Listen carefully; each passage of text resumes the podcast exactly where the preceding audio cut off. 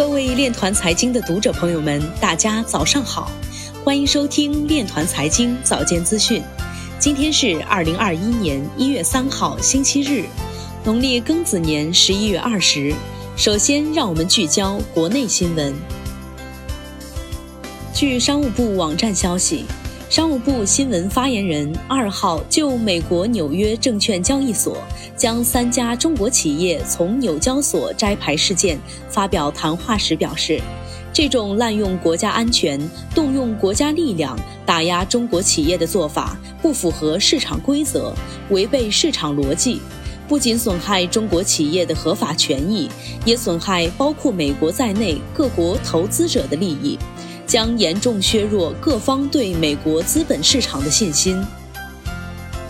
一月二号，毕马威中国首席经济学家康永表示，明年经济主要有两个方面的机遇和挑战。第一个机遇是消费和服务业的复苏，第二个机遇是科技行业的持续增长。挑战也来自两个方面，疫情仍是中国经济和全球经济面临的主要挑战。其次是货币政策和财政政策正常化的进程，超常规的货币政策、财政政策退出不宜过早，整个政策应保持灵活适度的趋势。中国天眼 FAST 向全世界科学家开放。中国电信推出首款量子安全通话产品。接下来，让我们走进区块链领域。浙江省数字经济促进条例通过，重点推进区块链等新型基础设施建设。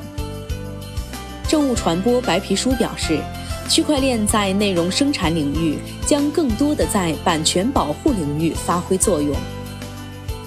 全球加密货币总市值突破七千九百亿美元，比特币市值占总市值百分之七十一点一。世界经济论坛报告表示，区块链技术是2021年十大科技地缘政治风险之一。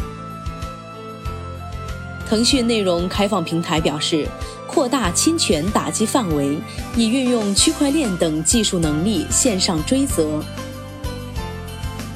区块链域名项目 BitDNS 获科银资本战略投资。洪曙宁表示。比特币突破三万美元，充分展现了市场的强烈信心，空头彻底丧失抵抗力。区块链技术能够大大提高交易的效率，降低交易成本。一月二号消息，中国政法大学国家监察研究院副院长、副教授李立刊文表示，根据世界银行报告显示。数字化政府的急速发展，深刻影响了公共部门治理的样态，也影响到了反腐败。目前，大数据、云平台、人脸识别、区块链、AI 智能等技术都已充分被使用到政府治理和反腐败中。